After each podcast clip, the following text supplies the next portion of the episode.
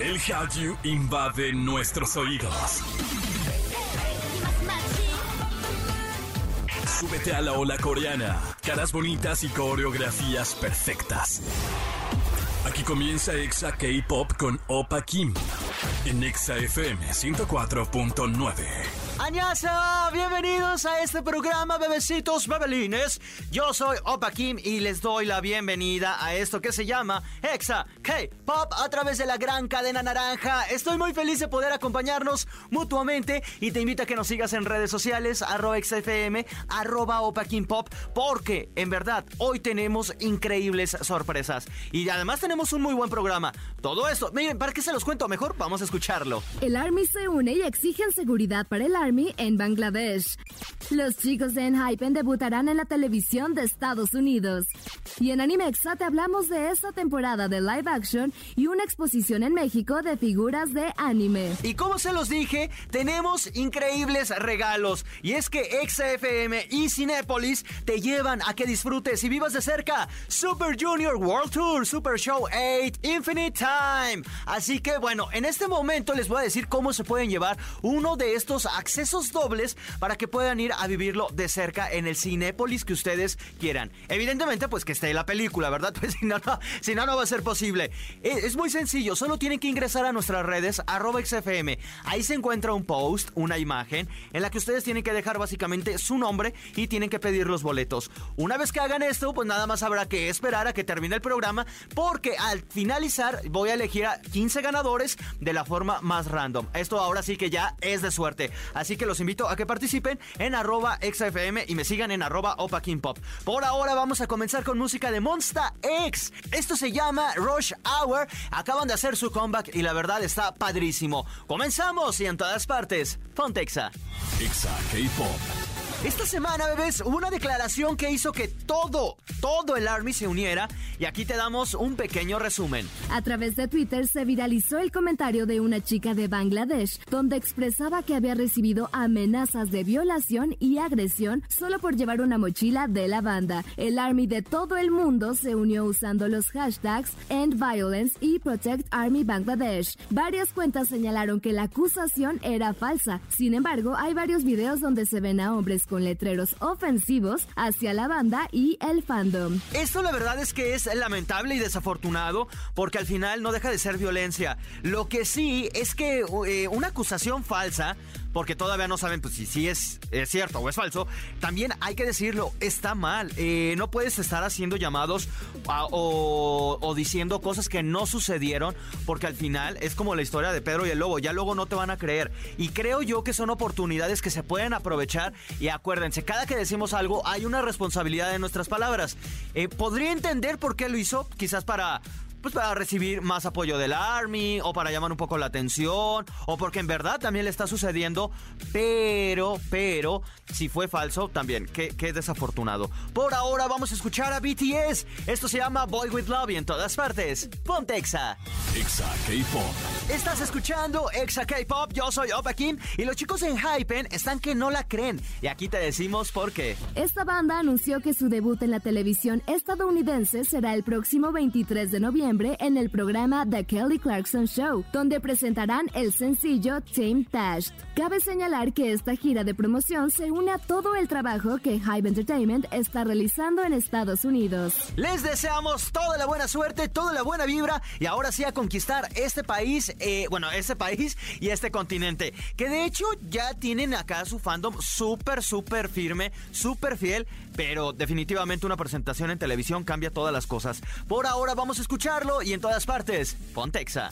Exa K-Pop. Estamos de regreso a través de Exa FM. Yo soy Oba Kim y ya llegamos a la mitad de este programa que se llama Exa K-Pop. Y antes, antes de continuar con todo esto, te recuerdo que Exa FM y Cinépolis te llevan a que vivas de cerca y totalmente gratis Super Junior World Tour Super Show 8 Infinite Time.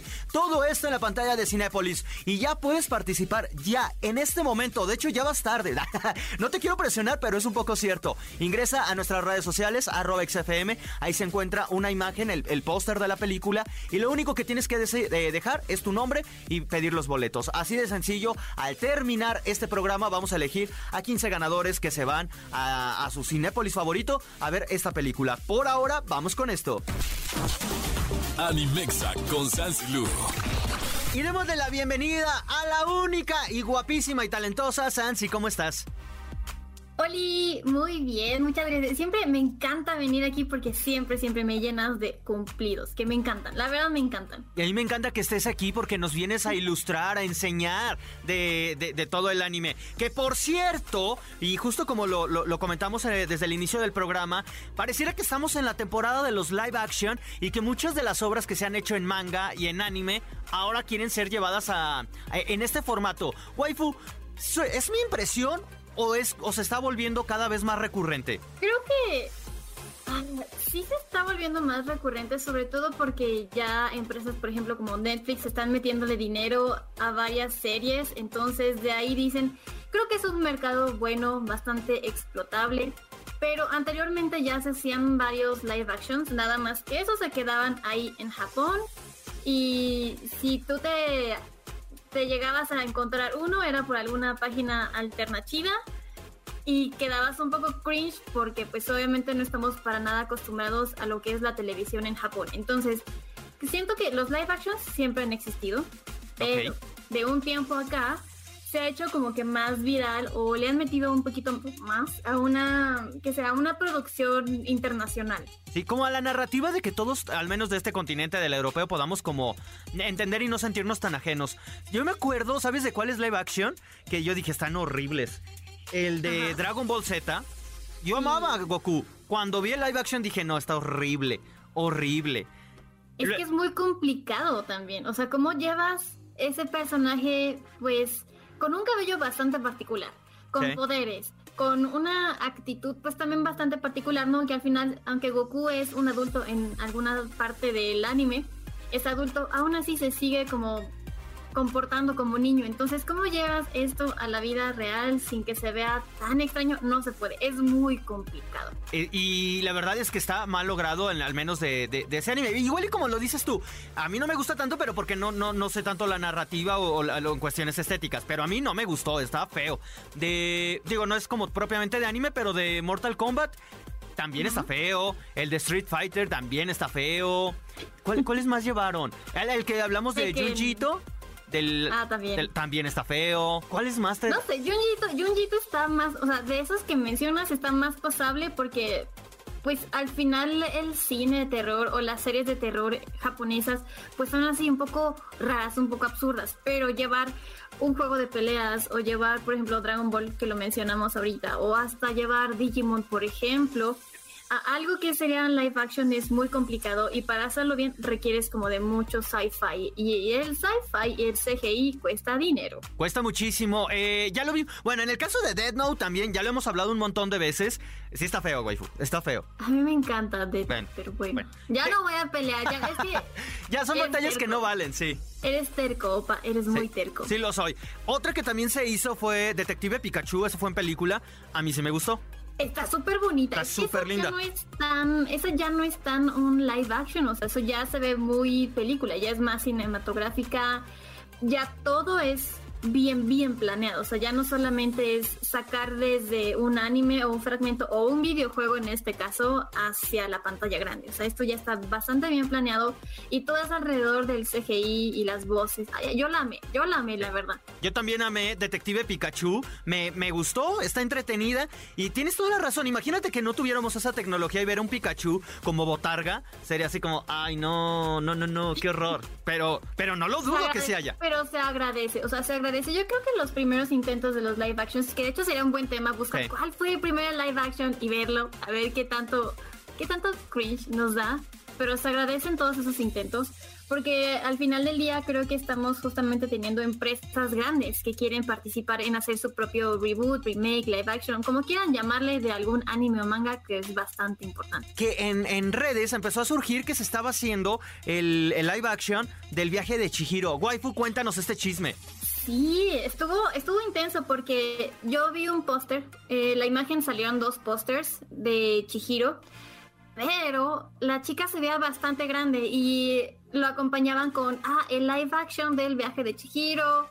Y dije, no, se ve súper raro porque déjenme contarles, la, las, la chica, o mejor dicho, las dos chicas, ya pues ya se ven bastante grandes, ¿no? Como unos 20, 25 años con unos atuendos pues bastante infantiles. Entonces como que no, o sea, no, no... No cuadra. no cuadra, o sea, no, cuadra, es muy extraño.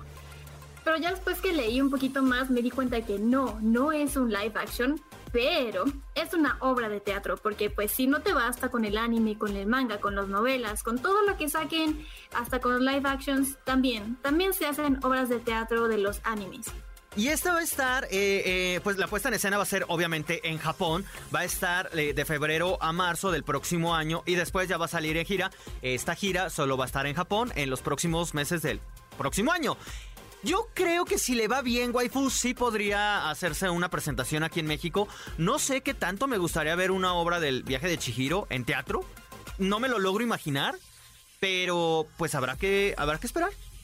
Pero ojo, ¿sabes qué es lo importante aquí también? Que el director de Los Miserables, o sea, de la obra de teatro de Los Miserables, es el que va a dirigir la obra de teatro del viaje de Chihiro. Entonces, se espera bastante calidad por ser justamente John Kerr, que digo es el director de Los Miserables. Se espera, o sea, se tiene unas altas expectativas. Además, las obras de teatro son buenas, o sea, realmente es, pues sí es como una obra musical, sí le meten bastante de la escenografía, o sea, sí vale muchísimo la pena. No he visto una tal cual así en vivo, he visto los videos porque yo hace mucho tiempo veía las obras de teatro de Sailor Moon, que son de las más conocidas, que ah, dices, Sailor Moon creo que sí se adapta muchísimo a una obra justamente por todo este tema como de la magia y de los trajes, pero también hay obras de teatro, por ejemplo, de Inuyasha, o hay obras de teatro como de Zombieland Saga, que también es un anime de comedia, entonces buscan adaptar todos estos animes, aunque sean de diferentes géneros, en las obras de teatro y son musicales, o luego, por ejemplo, lo que pasa que hacen tours es como de las orquestas, ¿no? la orquesta de, por ejemplo, de Final Fantasy, ¿no? Por mencionar algún videojuego, pero también es, muy común la orquesta de Ghibli. Entonces, todo esto en conjunto funciona bastante bien para que una obra de teatro sea bastante atractiva. Y waifu, ya para terminar, hay una exposición de que todo otaku debe de saber. Sí, la Tamashi Nations, que tiene un pop-up en, aquí en la Ciudad de México. ¿Qué Va a es? estar todo el mes de noviembre. Es una tiendita, digamos, Tamaginations es una tienda que existe en Japón. Y si tú ves las fotos y todo eso, es como el paraíso otaku porque ahí puedes encontrar las figuritas de un montón de marcas. Están las de SH Figure Arts, están las de Bandai. Em, por ejemplo, si tú eres alto, alto, alto coleccionador de lo que son Gundams, ahí vas a encontrar el paraíso de los Gundams, el paraíso de las figuras de acción de los Caballeros del Zodiaco.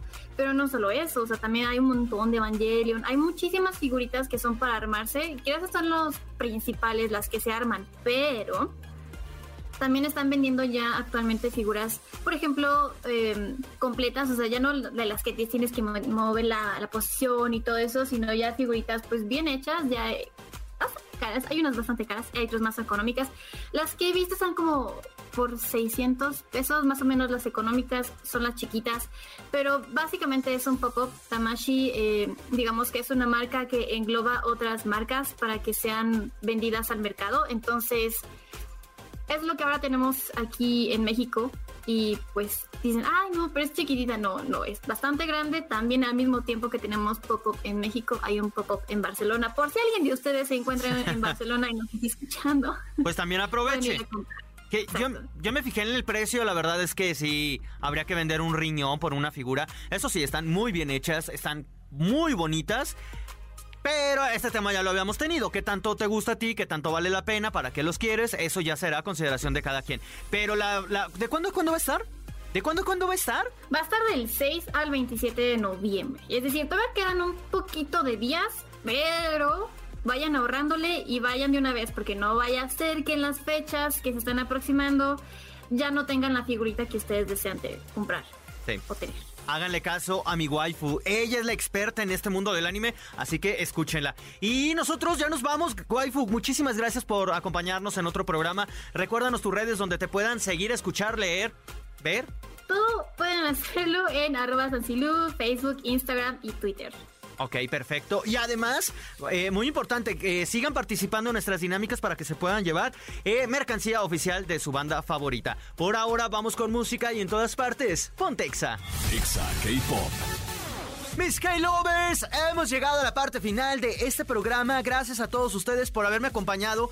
Gracias a la gente de Celaya, de Piedras Negras, de Guadalajara, de Ecuador, de Mérida, Yucatán. En verdad, muchas, muchas gracias por haberme acompañado. Y a todos los que también nos escuchan a través de internet, mil, mil, mil gracias. Y antes de despedirme, sí, les recuerdo, esta es, como, como en concierto, ¿verdad? Esto es tercera llamada. Pero sí, es la última, la última oportunidad que para que puedan participar por los boletos de Super Junior World Tour Super Show 8 Time Infinite Time Infinite Time eh, o tiempo infinito. Así que corran a nuestras redes arroba XFM, síganos, ahí van a poder participar. Es muy sencillo como dejar su comentario y listo. Si tú eres amante del K-pop o eres parte del ELF, en verdad no te lo vas a querer perder. Y lo mejor de todo es que son gratis, Amix. Lo tenemos para ti que nos estás escuchando. Y ahora sí, yo ya me voy. Cuídense mucho y a partir de este momento tienen como 20 minutos porque ya vamos a decir el nombre de los ganadores. Cuídense mucho, tomen agüita y los espero en el próximo programa. ¡Añón!